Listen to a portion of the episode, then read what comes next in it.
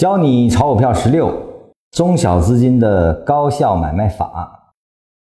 他后面也举了个例子啊，他的例子呢是驰宏新泽啊，是一个有色股票啊。我们可以找到当年的日线图啊，零四年的，从六月二号到二零零四年的九月十号啊，这三个月期间构成了一个下跌走势。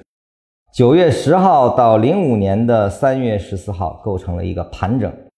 零五年三月十四号到零五年的七月二十七号构成的下跌走势，一个日线的在禅师用均线系统所构筑的下跌盘整下跌，这个跨度多长时间呀？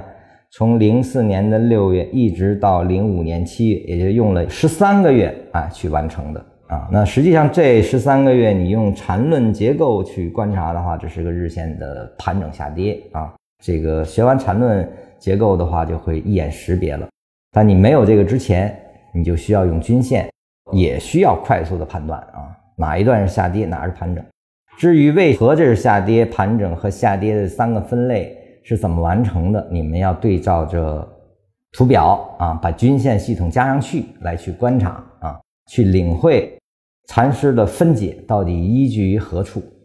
啊，实际上这个的分解跟前文非常相关啊。你对前文如果学的不到位啊，那么它为什么如何分解，你是找不到依据的啊。那么配的图也要加上均线去看，你才能看清啊。零五年三月十四号到零五年的七月二十七号，这个第二次的下跌走势，七月二十七号出现了明显的地类买点啊。那为什么是七月二十七？啊，构成了精准的买点呢？是在事后去看的吗？不是啊，这个你需要用更低级别图去看。当然，这个目前保留那么长时间的更低级别图是不好见了啊。那你可以用其他的这个走势啊来去找找相关性判断，因为这个确实目前没有办法找，因为日线的低级别你至少要看到三十分钟。其后的走势很快就回到了二零零四年。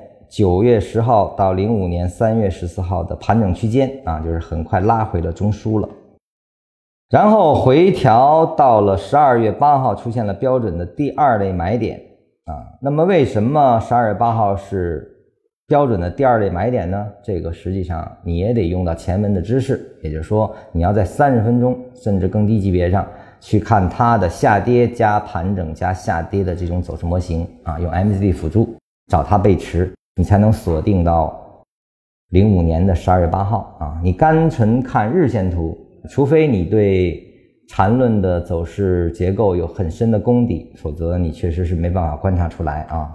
就是用现有的禅师给到的均线加 MACD 的判断，可能你是没有办法的啊。这个就只能是学学缠论就能解决了啊。